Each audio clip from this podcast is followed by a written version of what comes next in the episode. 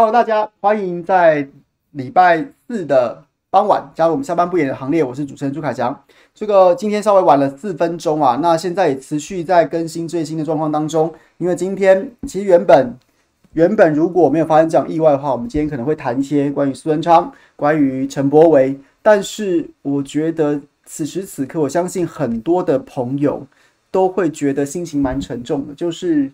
就是高雄的这个盐城区的城中城的大火，然后现在还是一个不断更新滚动中的状况。今天早上我都还记得说，其实就今天早上起来嘛，那我们家太太就是每天早上起来都会看新闻，然后呢准备开编采会议的时候在讨论，我都还记得是我们两个在讨论，就觉得说哇，好像不太对劲，大事不妙，因为呢不断的从前线记者回报是说，是说里面有一百二十户人家。就盐城区的这个城中城大楼，在高楼层地方，总共估计啦有一百二十户人家住在里面，但是呢，只有只找到了二十几位伤者，在今天早上的时候，然后那时候我们就哎、觉得好像不太妙，然后可是因为第一时间讯息很乱，大家只能祈祷说是不是因为这个火火火灾发生的第一时间，是不是有大家就是四散奔逃逃出去了，所以说只有二十几位伤者。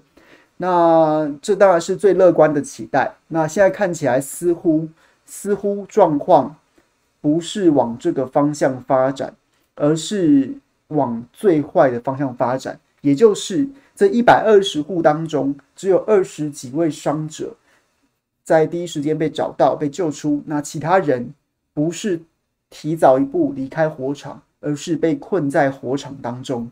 那。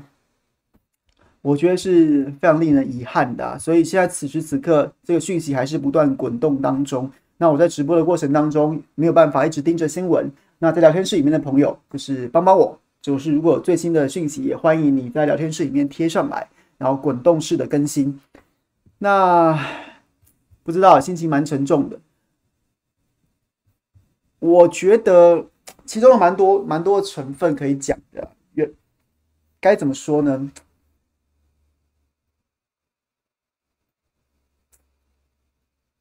我觉得，你知道心情很复杂，心情很复杂。你很想大声骂人，你想大声骂人，但是你，但是又觉得说，又觉得说，此时此刻是不是这些伤者、死者，然后呢，家属都还在这种的痛苦当中挣扎？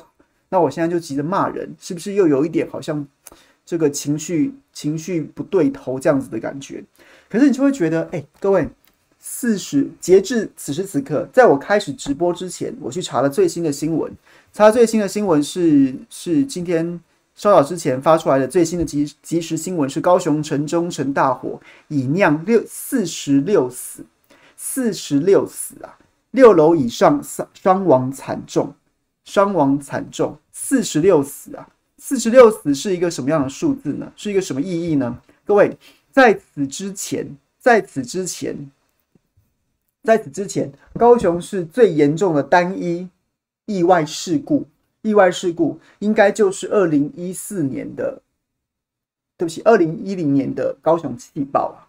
高雄气爆当年造成了三十二死，三十二死就是，如果大家应该还记忆犹新吧，就是特别是高雄市的朋友，可能都还记忆犹新。当时高雄气爆是造成三十二人死亡，那就是高雄市历来。最严重的意外事故，单一意外事故造成的伤亡数字。那现在至今四十六死，他已经写下高雄市一个，当然我们都希望避免不幸的一个新的记录，就是有四十六人到目前为止已经这个不幸的死亡了。所以七八不是二零一四，我讲错了，二零一零年，对不起，二零一零年，我都还记得那一年是五都市长选举。然后呢，在七呃，在八月初的时候发生这种事情，年底陈菊照样高票连任啊，把责任全部推给别人，把责任全部推给中央，推给厂商，他照样高票连任。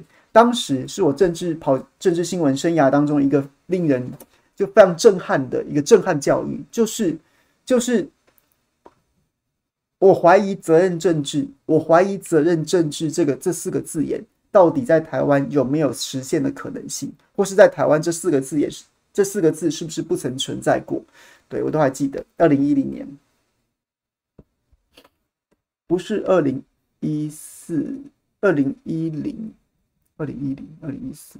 哦，对对对对，二零一四年，对不起对不起，不是二零一零，二零一零年是凡纳比风灾，没错没错，二零一四年是二零一四年，二零一零年那年我也是在高雄跑灾难，是那一年的凡凡纳比风灾。如果还有高雄市高雄市的乡亲的话，应该都还记得，那时候我记得男子吧，大淹水，一片水乡泽国，照样高票连任。二零一四年气爆爆炸得一塌糊涂，然后推卸责任之后，照样高票连任。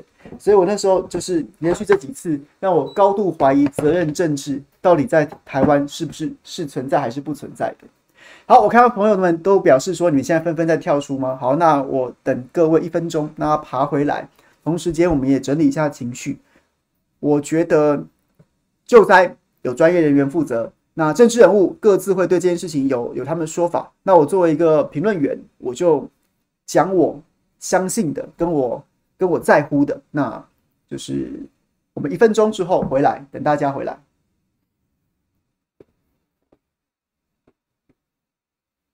you.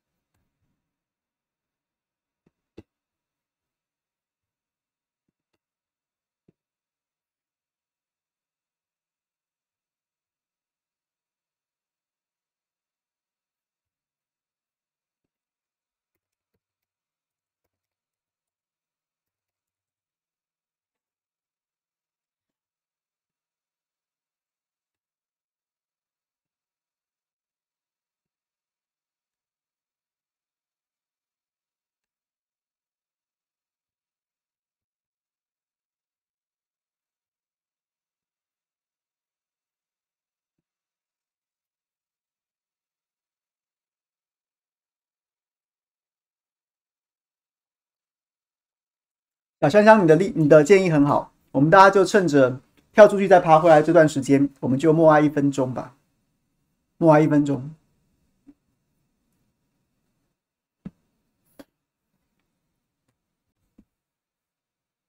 刚。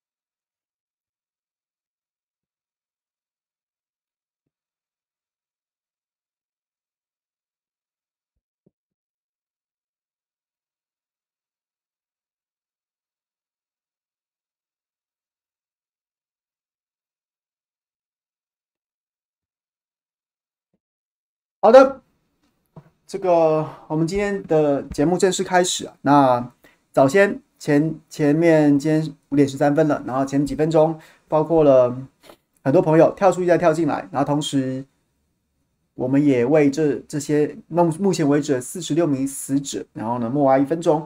那我觉得简单先跟大家分析几个资讯好了，就是第一个，第一个，这是高雄市高雄市在解严以来。解严以来，然后呢，最严重的、最严重的单一意外事件，在此之前，在此之前是二零一四年的高雄气爆，当时造成了三十二人死亡，那是高雄市原本在解严以后，然后呢，就是最严重的单一意外事件。那今天目前为止已经四十六人死亡，那基本上他已经他已经是高雄市在解严以来。变成一场最严重的意外事故了。然后再来呢，以全台湾来说，以全台湾来说，它这个数字到目前为止，它仅次于仅次于当年台中的朋友还记得那一场威尔康西餐厅大火吗？威尔康西餐厅大火单一的火灾事故造成了六十四人死亡，六十四人死亡。台中的威尔康西餐厅大火，六十四人死亡。那目前四十六死，也是解严以后在火灾事故上面的最高伤亡数字。那这个差距，我们当然是希望不要追上啊。还有十八个人，差别才差十八个人，但是希望这个数字不要追上。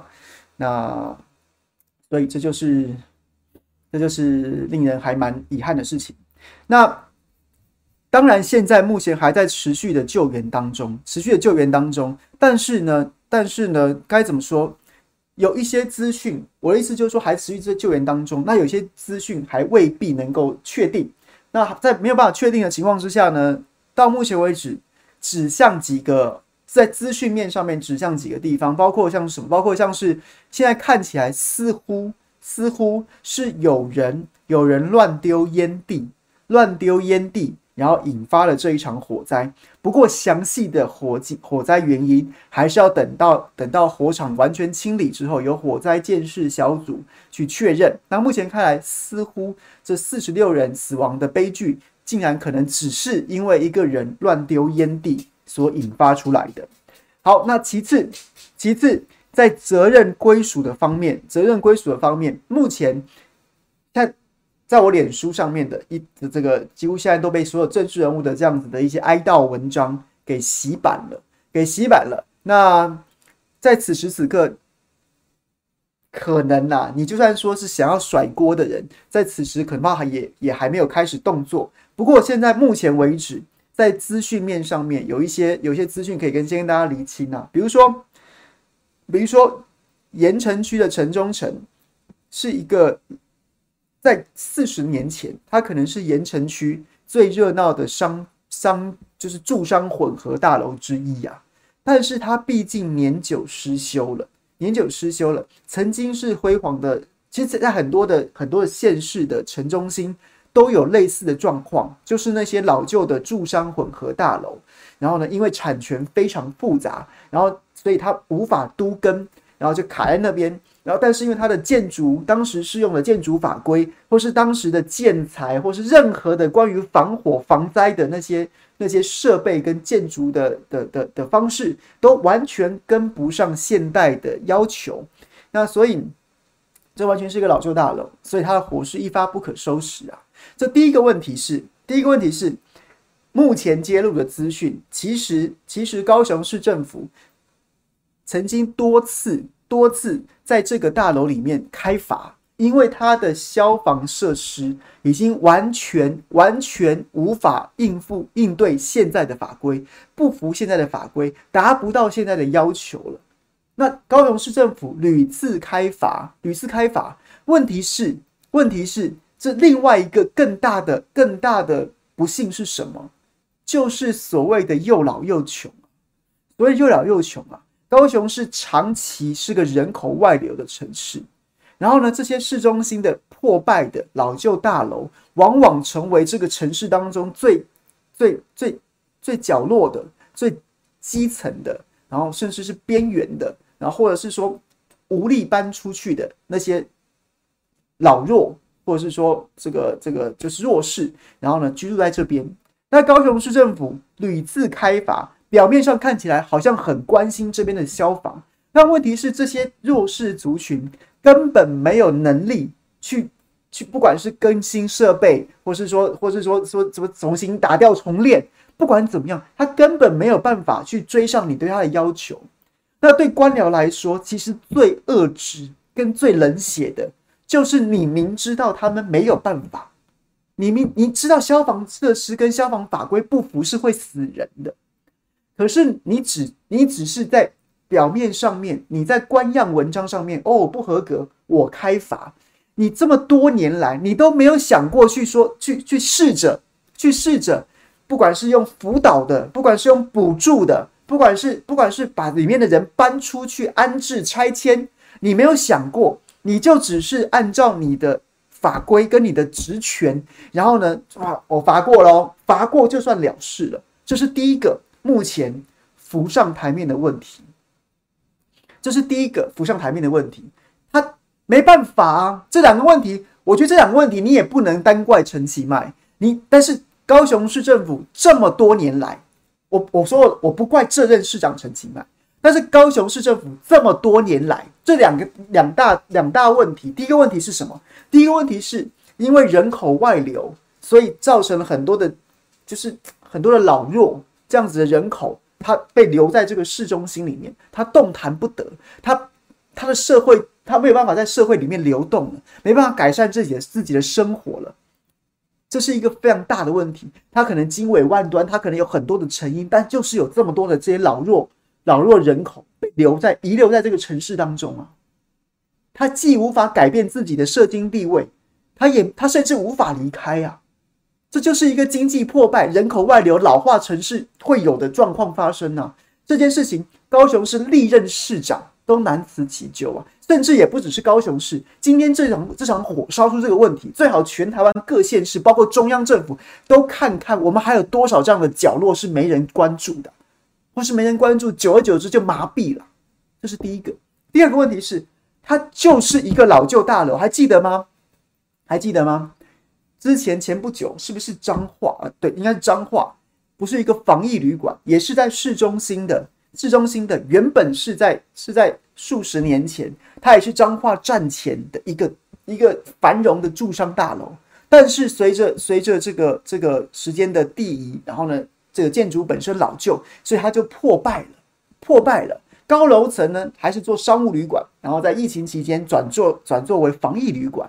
那它在中间呢，中间的楼层低楼层呢，可能因为租金跟它效益之间的这个这个不协调，这落差导致它空着，或者是说被堆堆放杂物，然后开这个游艺场什么的。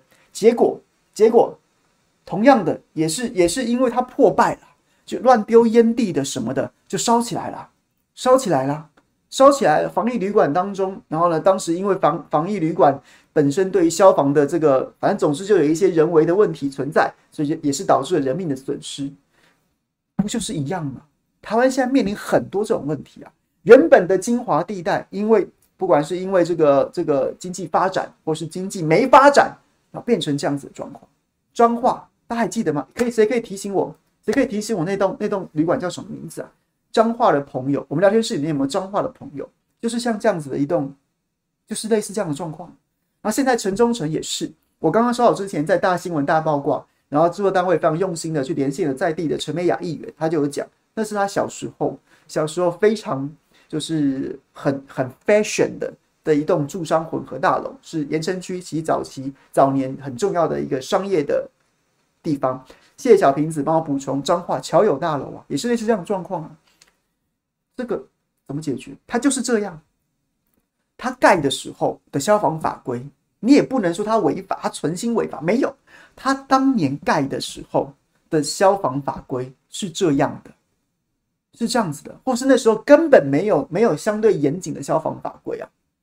说实在的，刚提到说，在在此之前，台湾最严重的火警事故是威尔康西餐厅大火，很多的消防法规都是在那时候之后才定的，这是事实啊，这是事实。所以像这样子数十年的老旧大楼，它有这个问题存在，那结果呢？我们的政府，我们的政府的公权力不晓得哎，这种这种大楼不就是都会有这样的问题吗？产权复杂，然后呢，甚至有很多，因为它是。这个年代久远，屋主移民的啦，屋主身亡的啦，或者说这个什么分产的，大家都卡在那边的。那你明知道它没有办法符合现在的消防法规，一旦出事，一旦出事，就是会死人，就是会死人。你该怎么做？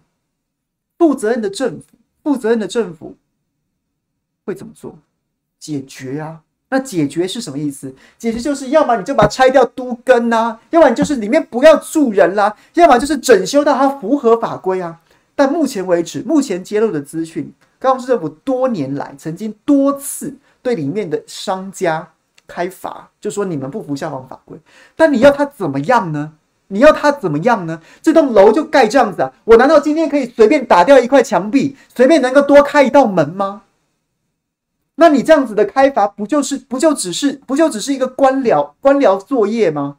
官僚，哎呀，我已经罚了，你还要怎么样嘛？我们法规规定啊，哎，这个消防门不及不不足几面，然后消防通道不足几尺，就罚罚罚罚罚罚。那你要他怎么办？他最后就只给你罚，我我双手一摊，我罚单罚单缴了或不缴，我也能我能怎么办？我能怎么办？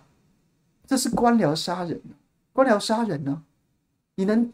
你明知道，你明知道没办法，那你也不作为，然后你假装你有做事，你假装你关心，就这样。然后呢，还有目前为止还有一个揭露出来一个资讯是什么？还有揭露出来一个资讯是什么？是是说哦，今年一月的时候，本来有六家建商，本来有六家建商一起合作，要要说要在这边进行都更，要在这边进行都更，结果呢？结果为什么？结果也是因为，也是因为，一来一来是这个住户可以分到的坪数或金额，大家谈不拢，瞧不拢，这个其实非常常见。那该怎么办呢？公权力介入啊，公权力介入啊，要么是某种程度，哎，补偿补偿住户，或者说你用容积率的方式奖励，让住户欣然同意。好的，我我我我我。然后政府还可以什么保障安置啊？就是在哦，你这个大楼啊拆掉重盖大概要三年的时间，那我我政府出面来主持这样都更，让你们有地方住，然后不至于这个不至于这个露宿，或者说不至于说要在租金上面付出太多的成本。那没关系，大家忍个两三年，大家忍个三年，回来之后可以分到一定的平数，然后呢又可以住得安全。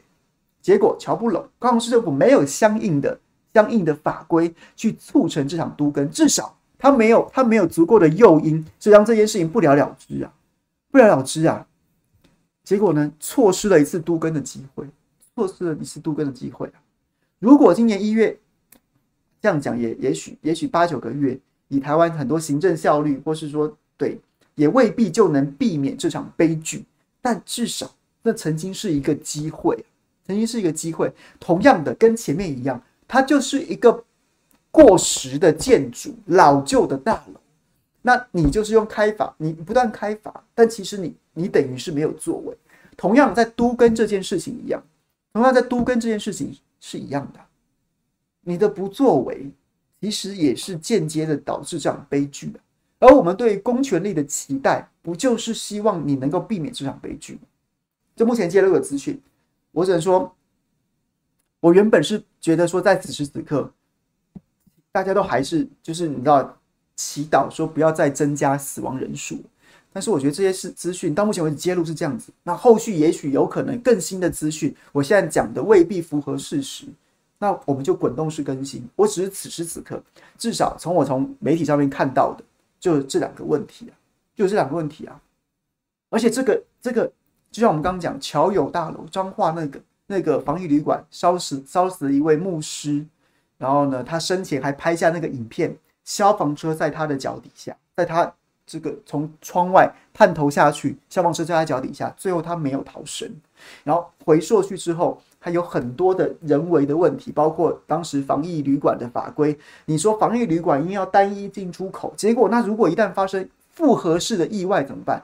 不管地震啊、火警啊，又或是什么的，那。灾情加上，呃对不起，疫情加上火灾，这就是一个复合式的灾难。那怎么办？你一方面要管制出口，但它对于防治火灾、火灾其实是一个一百八十度相反的作为。怎么办？就发现我们政府相关的 SOP 付之阙如啊，付之阙如啊。然后最好笑是，当时我都还记得那个指挥中心记者会上面，居然还在讨论说火警逃生要不要戴口罩，或者是说，或者是说对，然后。我真的觉得荒谬到极点了。当时也是这样子的状况，只是那时候那时候因为防疫相关规定，让他这个本身老旧大楼的问题没有被凸显。那这一次是真的老旧大楼烧死人了，烧死人了，这么严重，这么惨重，那怎么办呢？那怎么办呢？好，这是第一个。那在事实面本身，我再次跟大家强调。我今我现在此时此刻，因为新闻还在滚动当中，我现在提供大家的资讯，也许未必精准，但是到我们这是到我现在为止，我从媒体上面搜集的资讯跟我自己的看法，跟大家强调。那如果后面有发现说我现在此时此刻讲的资讯未必精准，或甚至是是是错误的，那先跟大家致歉。啊，可是我们都在滚动当中，我们到时候再更新。然后再来讲到政治面，其实我真的觉得感触非常非常深啊，感触感触真的非常深啊。怎么说呢？因为不就在这个礼拜，这个礼拜的第一天，十月十号双十节国庆日的晚晚上。然后呢，一片高雄是一片欢欣鼓舞的气氛，欢庆国庆烟火，回违二十一年之后，又重新回到了高雄市释放。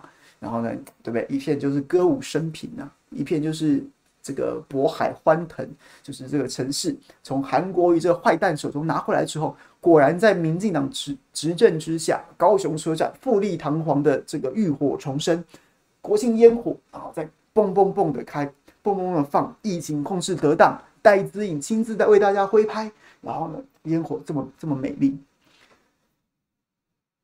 然后呢，我看到了一篇新闻，在这段时间这两天，我本来根本没想不想谈，我只是觉得恶心而已。这个新闻大家还记得吗？我不知道有没有看到。自由时报刊出了一则新闻呐、啊，这是所谓的什么子弟兵？这则新闻非常妙的事情，你全文没有任何一个任何一个名字，只有陈菊。然后呢，说这是照片，他打读者提供，然后内文就说子弟兵拍到，子弟兵形容，子弟兵描述，子弟兵说说什么呢？说啊，国庆这这显然就是国庆烟火当天，然后陈菊呢回到了高雄。然后在某一栋建筑物上面，然后呢眺望国庆烟火。标题是“陈菊回家看烟看烟火被拍下背影”。子弟兵说他凝视高雄港港湾璀璨过往，他凝视高雄港湾璀璨过往。首先第一件事情是，我不知道高雄乡亲不是都应该都知道吗？陈菊当时北上当总统府秘书长的时候，把高雄的房子都卖了。根本也不是高雄人啊，他根本就不是高雄人，他是宜兰人啊。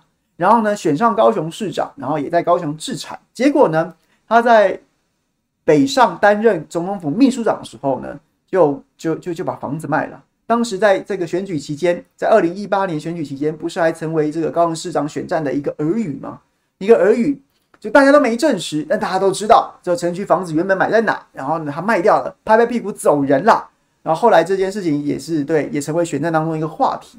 结果现在怎么怎么回家了？他是又买了新房子吗？他是又买了新房子呢？还是你是为文造情，故意要在那边讲这些五四三的，然后想要想要想要对，就是很矫揉做作的，想要赚人热泪啊，想要帮花妈花妈洗一个洗洗一波风向出来呢？这我不知道。好，再来，我看到这个之后，我就非常的感触，非常的深啊。为什么我今天的今天的这篇这的的的的的的直播会我会取名叫焰火跟恶火，焰火跟恶火。前面讲了高雄市成阿，起码这二十年来，最近的是二十年来，花妈执政最久，花妈执政最久。你眼中是只有焰火吗？你眼中有那些底层的人民吗？你眼中有那些在盐城区城中城大楼里面？然后呢，每一天都活在公安危机的这这些这些社经地位相对较低的老弱百姓吗？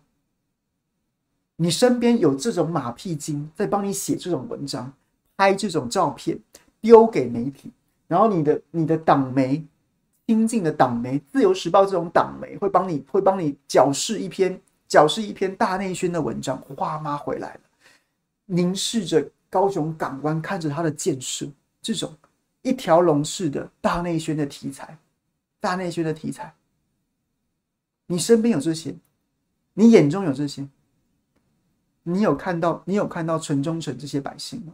过去这些年，你是在位最久的高雄市长，在位最久的高雄市长。我刚刚讲的那些老旧建筑的公安问题、都更的问题。你是最有时间解决的，但你有解决？你有解决吗？没有啊。我感触非常深。我在心中就在想的事情就是，绿营的朋友很喜欢讲伟大的程序怎么样怎么样怎么样，然后呢，民主之民主圣地怎么样？民进党赢的地方就是民主圣地啊，民进党执政的地方就是伟大城市啊。但事实上是什么？一个伟一个城市到底伟不伟大，或是一个伟大城市的必要条件，不是那个天空当中夺目的烟火的焰火，不是，不是你放了多少场焰火，而是你可以透过你扎扎实实的施政、高水准的治理，去减少多少场像现在城中城这样的恶火。焰火与恶火，为什么把它对仗排比在一起？就是因为这样子，我们都很卑微，在这种意外灾害，不管是人为的，又或者是又或者是是天灾，我们每个人，不管我们投票给谁，不管我们的意识形态，不管我们的的的省级族群党派，我们都一样脆弱，我们都一样脆弱。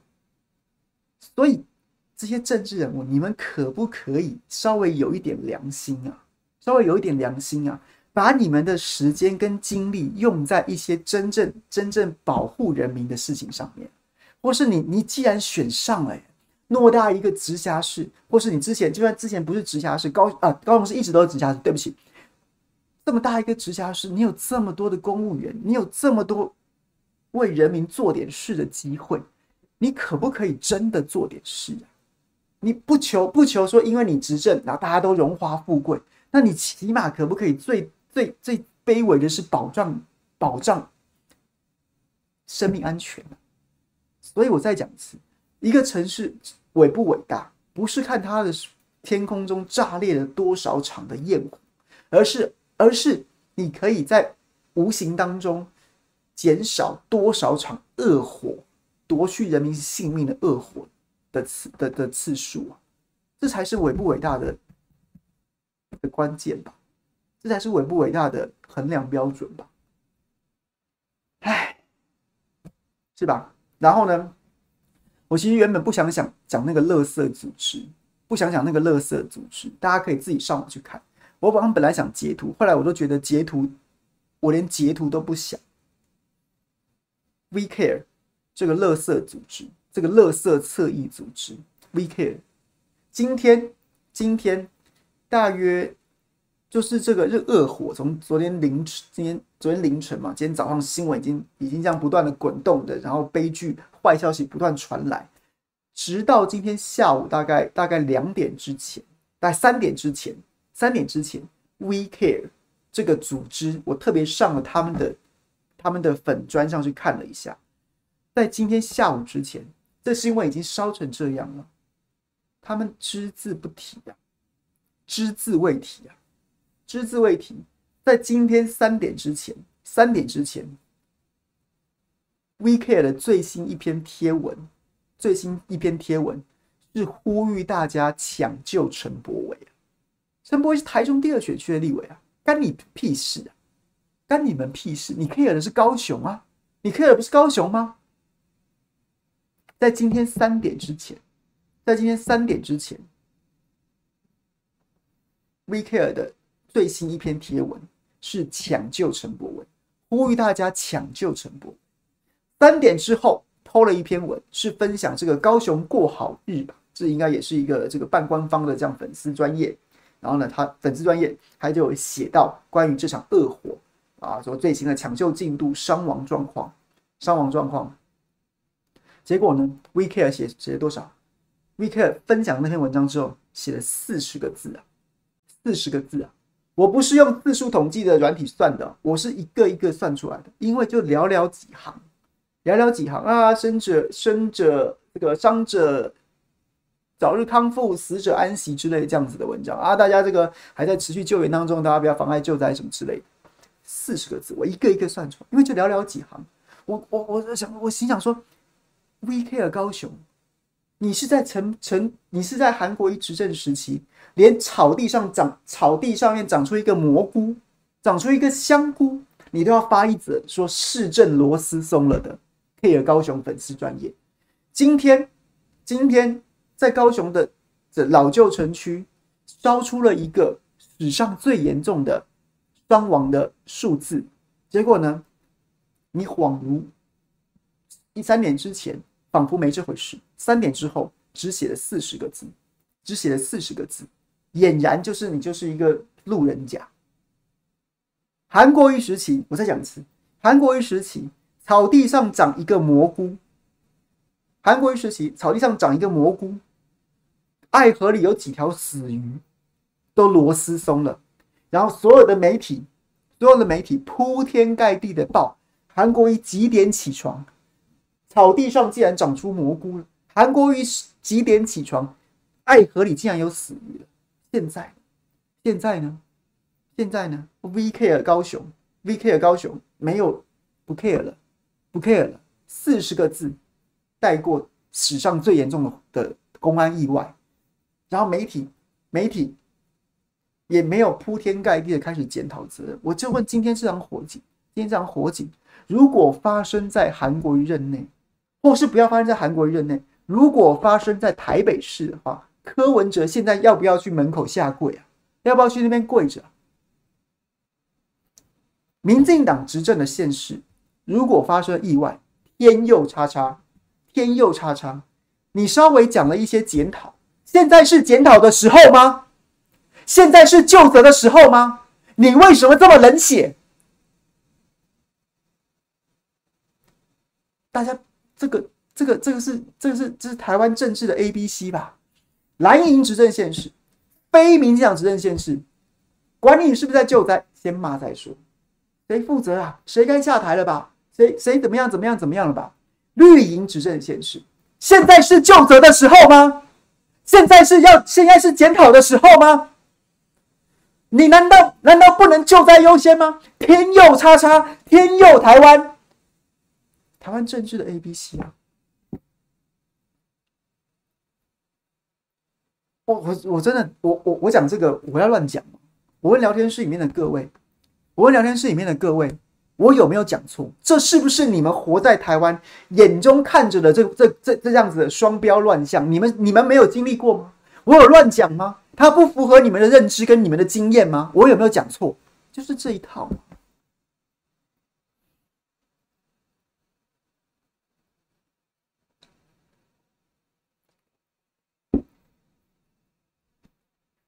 但是这件事情是好的。我说真的，我的角度是什么？我的角度是我只要求标准一致，我会觉得，我会觉得，我我也倾向，现在是检讨的时候吗？现在是现在是救责的时候吗？天佑台湾，天佑叉叉，先救灾再说。我会赞成，我某种程度我会赞成，我会赞成。但是现在问题是标准不一致，标准不一致啊！而且我我我主张是什么？我会我我觉得现在是是救灾的时候，可以先晚点再检讨。但是我我的主张，我的认我的认知是什么？该检讨的时候一定要检讨，不能放过啊，不能放过啊！前一阵子泰鲁阁事件，不是就是也是他林佳龙下台之前也在挣扎，也在也在想办法要力挽狂澜，然后找记者，苹果记者不是连连续几天写林佳龙的起居注，起居注啊，这个林佳龙多认真啊！哎呦，这救灾救的跟什么一样。也想要也想要保护这个林这个交通部长的位置，还能够继续做下去，还能继续做下去，就希望像说，哎呀，这个媒体风头是这样的，就是过去了之后，那是不是就就是就是啊，就是就是过去了，还可以继续坐这个位置？我的主张很简单，我的认为很简单，我认我对政治的想象很简单，就是可以先救灾，大家先少讲两句，先把救先救灾，但救完灾之后，账要。账要算得清清楚楚，账要算清清楚楚。这不是为了党派，这不是什么党派不党派的问题，而是我们我们的生命、我们的肉身都一样脆弱。我刚刚前面讲，我们当当火烧到我家门口的时候，当火烧到我所在我所在的地方的门口的时候，当我亲友身陷火场的时候，他投票给谁都没有差别，都没有差别！所以在那一刻。当发生这种事情的时候，如果一旦出现了人为的责任的时候，我们都要团结在一起。我们是人民，我们不管投票给谁，我们都是人民。我们要求手上有权力，他应该要把事情做好，或者他起码要尽到监管责任的的那些政治人物、那些首长、那些官僚，你们必须要负起责任来。你们必须要负起责任来。该滚蛋的就滚蛋，该法办的就法办。当这件事情被严厉的执行跟要求，大家都有共识，你给我把事情做好。悲剧也许不能避免。但是悲剧发生的频率就有可能因此而减少，因为大家大家都会把皮绷紧，大家都会把皮绷紧。你民进党的民进党的支持者，然后对蓝营的县市首长跟绿营的县市首长有如此之双标，请问你惯你宠坏了这些绿营绿营县市，你宠坏了这些首长，你溺爱他们，但是当当一旦你意想不到的。灾难发生在你身上的时候，你的溺爱会害死你，会害死你啊！会因为哦，我们两个颜色一样，你就可以逃出升天吗？不会，反而是因为你过去对他的溺爱，可能成为压死你的最后一根稻草。所以，对，在这件事情上面，这件事情上面，今天发生在高雄市，我说真的，我说真的，就就该究责就究责啊，该究责就究责啊。同样的，之前发生在彰化市，该究责的究责啊。当时，当时很多人攻击彰化市的刚彰化县的消防队，是不是根本就不熟悉救灾？然后怎么会叫那位牧师，就是那位不幸罹难的牧师躲回房间？他不是应该第一时间赶快冲出去吗？赶快冲出去吗？然后后来有很多专业的说法，就是说好像这个我不敢乱讲，但我记得我当时看的新闻是说，好像这个火场有逃生的黄金时间，在。某一个时间点的时候，你应该尽可能赶快逃生。在某一个时间点之后，那你可能待在房间里面，然后用湿毛巾把这个门框都堵住，反而安全。这个这个是我印象所及，我不我没有要教导大家，大家可以去上网去搜寻真正专业的资讯。我觉得就是这样子啊，一律究责啊。当天灾人祸来的时候，没有颜色的差别。那所以在这件事情，一根据天灾人祸对。检讨责任的时候，你怎么可以因为颜色而有不同的标准呢？那是在害自己啊！你那是在害自己，害自己的亲朋好友，甚至只是身边无辜的人啊！我们应该要团结在一起，一起要求当官的，我管你什么颜色，你给我把事情做好，这才是正确，这才是比较合理的。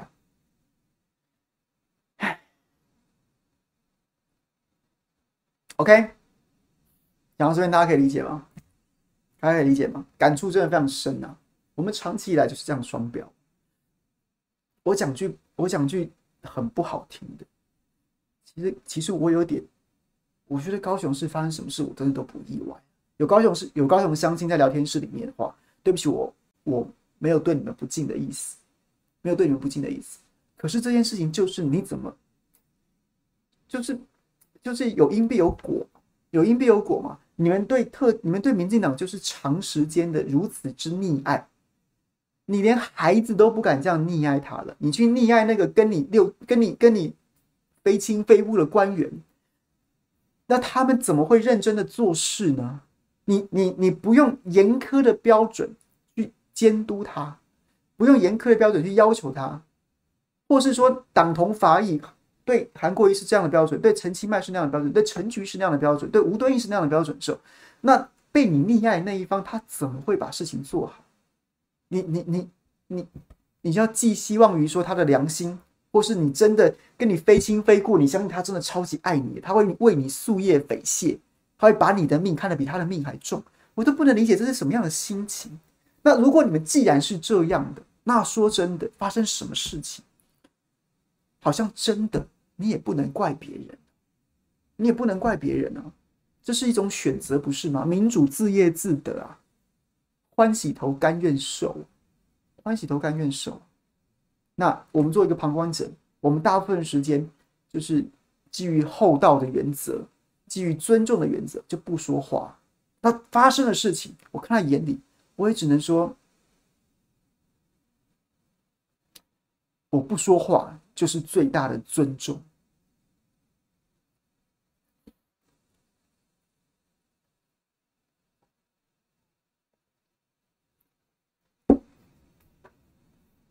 OK，讲到这边，大家可以理解吗？我觉得这样子，今天这样发生在高雄，我们大家千万不要建立信息啊！高雄又出事啊，暖男什么什么的，我觉得是是这样子。发生这种事情的时候，我希望不管聊天室里面，我的粉丝应该大部分都是比较比较反绿啦，蓝蓝的比较多，是在天灾人祸之前是没有没有颜色差别的。今天这场这场发生在高雄，我们不用特别兴奋的说，哎看吧，烂呐，哎，怎样怎样，就是好像兴奋的不得了。什么现实都有可能发生，烂的官员、不受监督的官员、被溺爱的官员，就有可能发生在这种事情上。所以在这件事情上面，我们不应该有颜色。只是他今天刚好发生在高雄，我们就用这个标准，我们应该要用什么标准去监督他？哪天发生在蓝营县市或者非绿营县市，柯文哲执政，我没有唱衰台北意思。我只是举例的时候，我们要一样的标准，一样的标准去监督他，去要求他。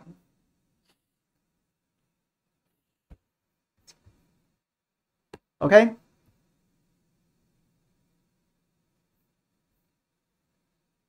听怎么样？大家听我讲完之后，有人跑去 VCare 的 VCare 的脸书去留言了吗？我觉得，我觉得刚好而已啊，真是一个烂的。我觉得这真的是，这真的是，这真这个的这个组织啊，真的是跌破人的人的人情义理的道德下限，真的是垃圾。我没有看过这么垃圾的，这么垃圾的。你你你可以甘为人家的马前卒？哎，奇怪，人家基进党不就是一席陈柏伟吗？然后这什么 WeCare 的，然后我不知道你实质拿到台面下多少利益，但是你就是甘为一些权力者的走狗，到了到了一个。到了一个你投错胎了吧？你就是一条狗吧？怎么会投投到人的投到人的躯壳里面了呢？那纳闷呐，纳闷。我们家秘鲁都没这么忠心啊，都我都我叫他去咬人，他还不去咬嘞。我叫他咬骨头，我我我叫他咬骨头，他会啊。叫他去咬人，去给我咬那个谁，他才不鸟我。然后人家拿的骨头，他还跑去了。怎么会有这种人形的人形的忠狗，忠到这种程度，乱咬人一通？然后对，然后完全突破。哎，你要当走狗，当鹰犬也是行啊，也是行啊。但是你会，你先是一个人，才是鹰犬，才是走狗。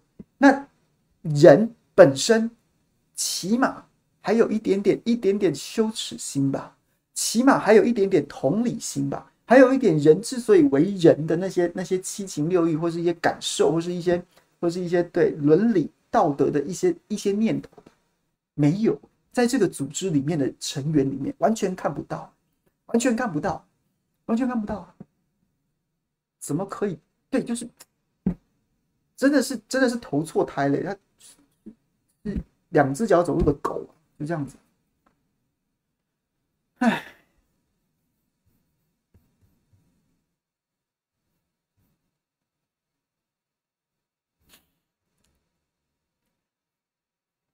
好，五十二分了。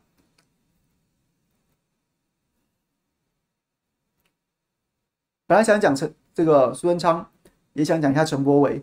那孙昌的部分，因为今天突然出了这个这个火灾的事情，让我感触非常深，感触非常非常深。然后，所以就花了花了比较多的篇幅讲。那孙昌的部分就不在这边赘述。这个反正他也很讨人厌呐，就是看到他也讨人厌。那。建议大家今天晚上如果不嫌弃的话，可以七点四十五分的时候看一下生活这个一不演的新闻台生活中 online。今天秀玲姐访问是郑丽文，那郑丽文亲自亲自现身说法，我觉得还蛮精彩的。然后特别是特别是他那天的质询，然后一半的时间就被孙昌恼羞成怒翻桌，变更小，然后变成变就是就是中断了。但他其实我们今天特别请丽文姐把他完整的诊断、咨询准备好的资料。然后呢，都在节目当中帮我们讲清楚。那其实都是一些很重要的，跟国家安全、跟这个这个经贸发展有关的重要资讯。那欢迎大家可以看一下。然后呢，再来，我觉得陈柏陈柏惟的案子，我今天刚好跟伟汉哥、跟这个自强哥先后同台，然后他们都是觉他们都认为五五波。那伟汉哥是相对比较悲观的，认为五五波倾向不过。那志强哥是五五波，这个稍。可能稍微有一点点会觉得会过，但是但是我们都一致认同，我也认同，就是陈柏惟现在开始什么苦行啦，打妈妈牌啦，一掰一掰的啦，然后流泪啦，这确实对他来说是正确的策略，因为你就是得降低仇恨值嘛。在此之前，我们现在不能讲民调，但在此之前，种种态势看起来，他是被罢掉的几率是非常高的。那非常高的怎么办呢？你只能想办法，那大家对你很气啊，很气的人才会去投罢免啊。就是有很强烈的动机，觉得你真的很烂的时候，烂的的这样子的人，然后会投罢免。那他要做的事情就是把姿态放低，然后呢，最好是像是钻轿底一样趴在地上，然后呢，这样子，也许就是很多人他的情绪不是那么强烈的人，就可能说，好了好了，算了，下次下次不投你了啦，这次让你做完吧。诶，也许一个两个三个四个五个六个七个八个上百个上千个，诶，也许。就在那么一点点的、一点点的这个来去之间，让陈伯因此被救下来。暐瀚哥就持这样的论调。那我我也认为会有效，只是它的效果是多少？原本那个要罢免他的票数已经到了什么程度了？那你现在用正相对正确的策略，能够挽回多少？能够挽回多少？那我个人是认为罢免他成功的几率还是大一些。那我跟伟汉哥在这件事情上看法不一样。那我只能觉得。一些观察指标嘛，我昨天跟今天都讲了。二月六号，二月六号黄杰罢免案的时候，那时候蔡英文是在一月二十号的中常会上面就已经下令了。二月六号，一月二十号，中间间隔超过两个礼拜。然后呢，就是中常会当时的新闻，大家有兴趣可以去查，是蔡易余先讲说：“哎呀，我们这个罢免要有态度啊，我们之前公投输这么惨，就是因为我们没有态度，没有动作啊，所以就被人家压着打。”然后陈这个蔡英文当场就裁示，对，黄杰很优秀啊，黄杰问政很棒啊，然后地方上面的人士也非常喜欢他啊，然后怎么可以怎么可以让他被罢掉呢？我们一定要有态度啊！于是民进党去挺黄杰，去挺黄杰，但是黄杰的民调，黄杰罢免案的民调一直都没有通过门槛，所以民进党其实也是演了一出戏，然后呢去收割黄杰，保住保住黄杰的这样的战果。一场戏啊，再去收割而已啊。然后呢，借此来反过来讲说，党的声望还是非常的从容的。那不管怎么样，至少在两个礼拜之前，对民进党来说是一个容易的选择。然后呢，蔡英文的表述也非常耐人寻味，他非常正面的说黄杰很棒。但结果各位，昨天昨天是在陈柏惟罢免倒数十天呐、被大家逼问了，不得不说啊，这个。这个我们还是要还是要有态度啊，还是要有一些作为啊，还是要反制啊。结果呢，他说不出口，说不出口。陈柏威很棒，他连比照当时称赞黄姐都说不出口，他只能说不不能让陈柏威成为，不要让陈柏威成为政党恶斗的牺牲品。不是陈柏威很棒，不是陈柏威很棒，必须被留在留在立法院。不是因为陈柏威很棒，必须要保护他，而是说，哎呀，这个政党恶斗啊，就被牺牲了。哎呦，我们是不能让政党恶斗去牺牲他。今天这个他可以是朱凯翔，可以是陈柏伟，可以是谁谁谁，可以是谁谁谁。就大家听懂这个这个这个语言的艺术嘛？语言的艺术就是陈柏伟，我也说不出他哪里好，但是恶斗啊，把他牺牲了也是不大可不必啊。这个粗暴的罢免大可不必啊，是这个概念。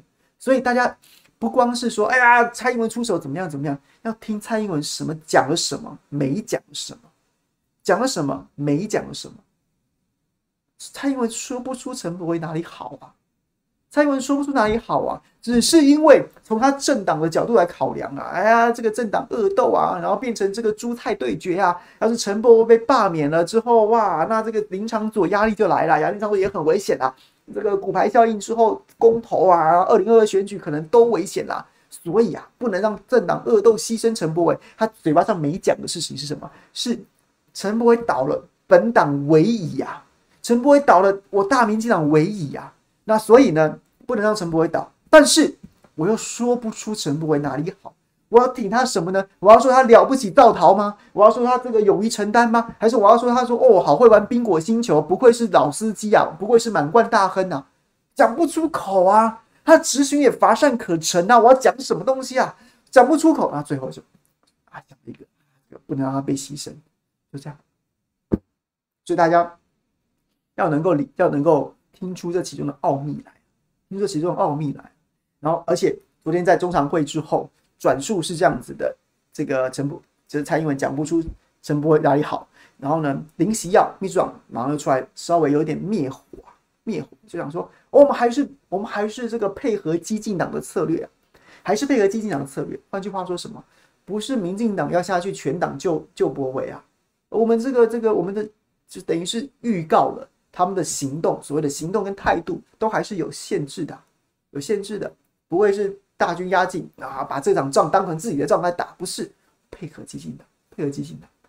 所以各位要看懂中间的玄机呀，看懂中间的玄机是这样子的。所以如果很简单，如果这场选举很简单，如果如果这个陈伯维的身世相对来说安全，民进党早就收割了。当时怎么收割黄杰的？急的急的不得了，两个礼拜之前就准备下去收割了。陈柏威拖到最后一刻，大家麦克风都指到蔡英文的鼻头上去了，他才终于说：“哎呀，不能让他成为这场恶斗的牺牲品。”拿出来还讲说：“哎，没有没有没有，我们是配合基进党。”你就知道情势情势真的对陈柏威非常不利啊！民进党心知肚明啊，民进党心知肚明啊，所以才会才演这么一出，大家看懂。所以我们要做什么事情？我们要做的事情是。怀抱希望，不要轻忽，不要犯错，继续拉票，继续说服就对了，没什么好说的。倒数十天还有什么好说？就是这么干，就这么干。然后不要怀疑，就算最后没过，那我们这十天难道就放弃了吗？或是说，难道或难道什么都不做？不是，我们原本要做什么事情去拉票，就继续做。最后结果开奖，开奖。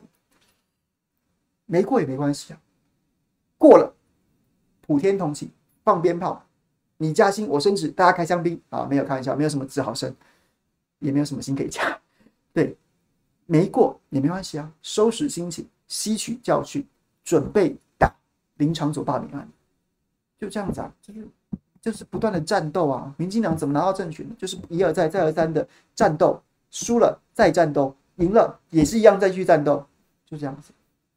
保持平常心，继续努力。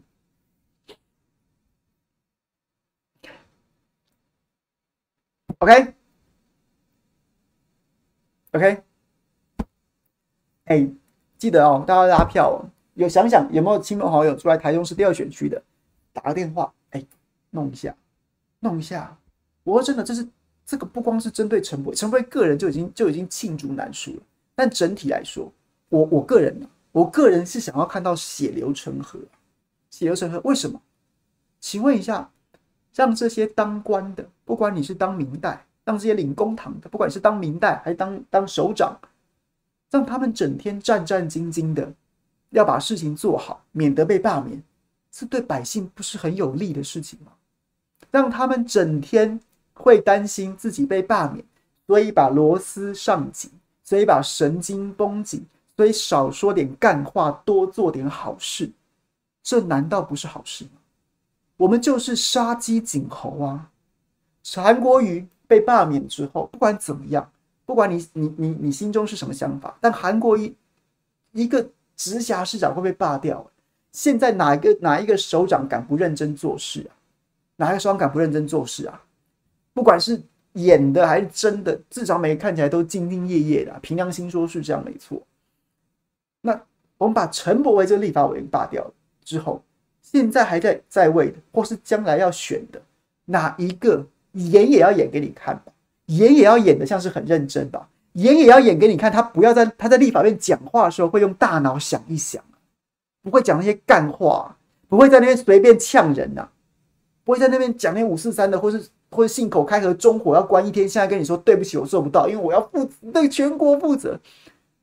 那你就不要讲那么，你就不要讲那种五四三的啊，觉得很帅，骗了一堆选票，到最后再说，呃，对不起，我做不到。让他们提心吊胆，让他们神经绷紧，对民众来说有什么坏处？对我们来说有什么坏处？不管你是蓝的还是绿的啊，每一个立委都把神经绷紧，都把发条上紧，都兢兢业业，都战战兢兢，都每天上班如履薄冰，对我们有什么坏处？没有。杀为儆侯啊，侯是泛指所有党派，现在的、未来的明代都给我认真了，有什么不好？有什么不好？罢掉一个陈伯维，可以可以有这样子的效果，太好了。那罢掉一个陈伯维还达不到这样的效果，那我们就再罢一个林昌佐，好不好？就是这样啊，民众的角度就是这样啊，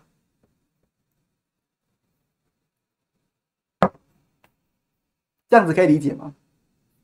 我们就是要看到血流成河啊，让这些官员、明代首长。不是什么选上之后给你四年的空白支票，随你玩四年呐、啊，或是你在这四年的空白支票随便填干什么鸟事，我们都无条件的拿你没拿你没皮条啊！每个人都给我神经绷紧啊，血流成河正好而已啊！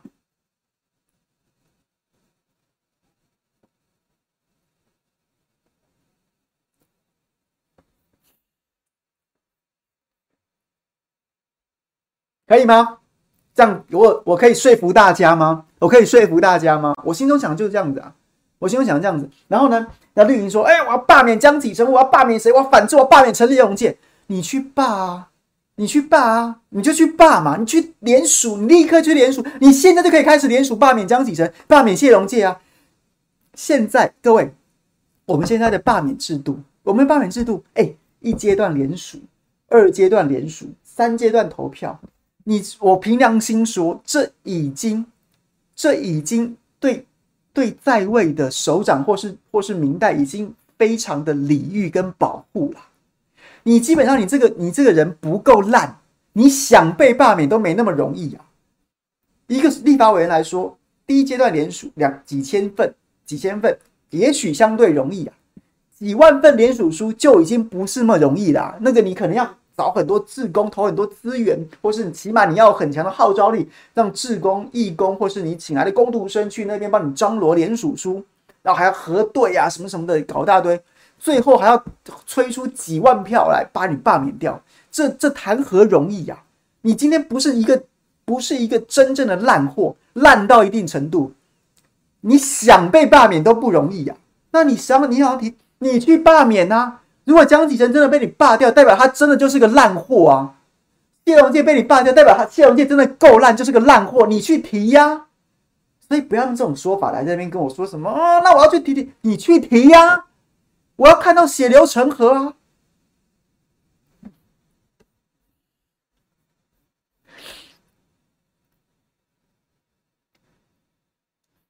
！OK，这就是一个谬论啊。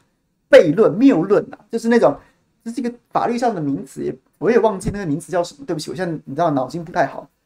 它是一个法律上的名词，如果有学法律的都会去学。就是它最常被举的例子，就是然后两个人骑摩托车到那边，然后两个都没戴安全帽，警察抓我没抓他，然后我没有办法用说，哎，他也没戴安全帽来阻却我违法的事实啊，不可以呀、啊，不可以。那那警察，你警察为什么只抓我不抓他？那你也不能抓我，不行，这在法律上是不，是是无法成立的主张。同样的啊，你为什么只罢陈伯威？那我要罢江启臣，你为什么不罢江启臣？你去罢啊！啊，国民党还有很多废物，还有什么郑天才、什么孔文吉没有提案的，那你去罢啊！你去罢啊！跟我要罢免陈伯有什么关系？你去提呀、谁拦着你？去提呀、！OK，就是这样子，好不好？不用在那边纠缠，不用跟这些这样说法的人纠缠。你去提呀、快点去提，快去提，好不好？给你钱，退回去，快去提。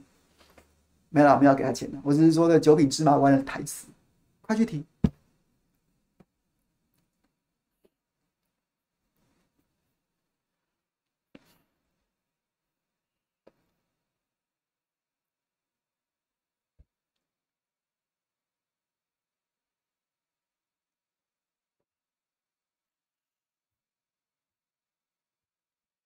好了，看看聊天室里面有什么朋友有什么意见。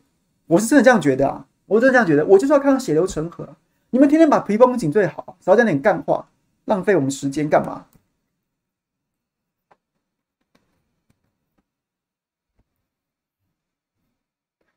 哎、威廉真的是饱读诗书，好像是不法之平等。我有点忘记那个形容词叫什么，那个那那个那个那个那个用语叫什么？好像就是我不可以，他也没戴安全帽，那那那那怎么样？你你违法就是违法啊，你这个主张是无效的，对，应该是不法之评的。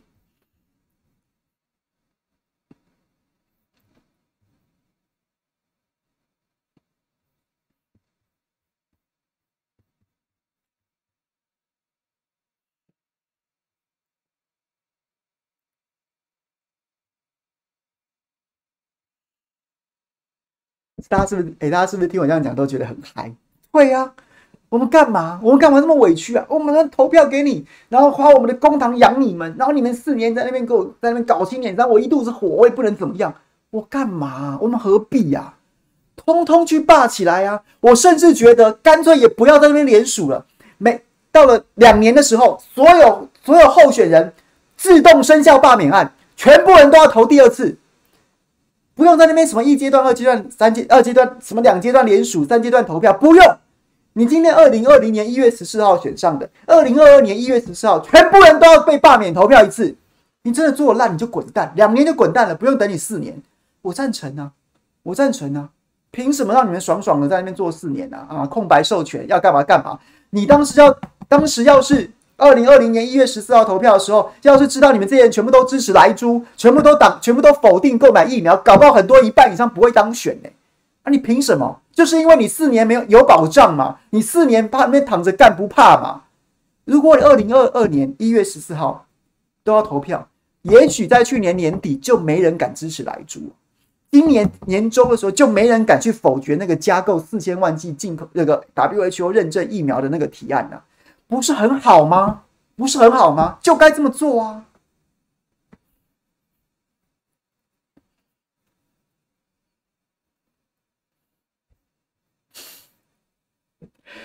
瑞瑞，任期还是四年，但两年必须要考核，两年必须考核啊！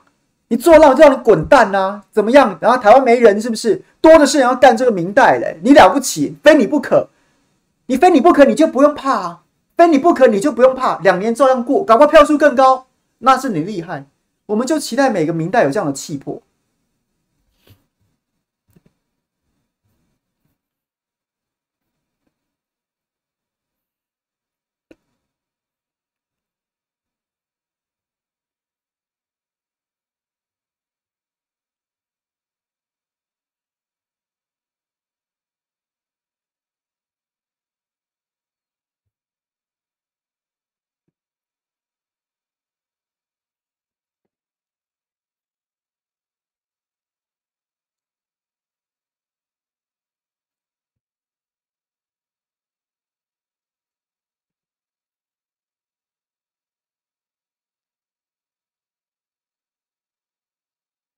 好，谢谢大家，今天谢谢大家了。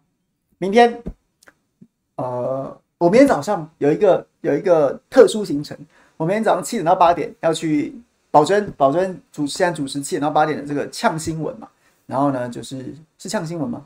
反正就是我明天会去早上会七点到八点会有一个去出席一个广播节目，所以我今天要早点睡觉，不然我明天早上起不来。然后有兴趣的朋友可以收听一下广播节目，我当来宾，我当来宾，然后呢。给保真访问，对不对？这个宝宝粉好不好？听起来，听起来。然后晚上傍晚的时候，一样在下班不演了，大家再会。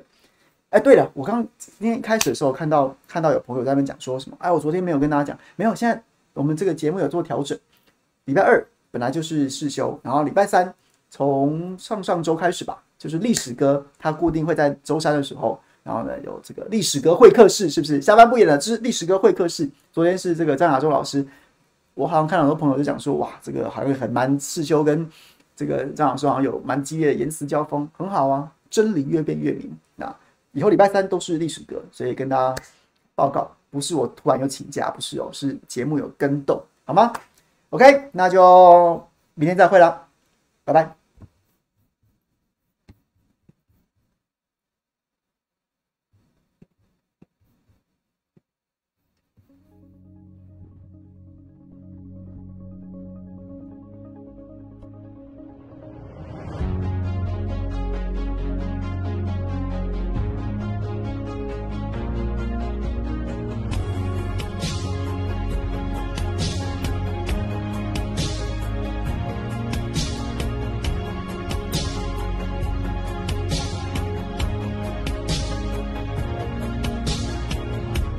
好不好？的朋友，谢谢喽，拜拜。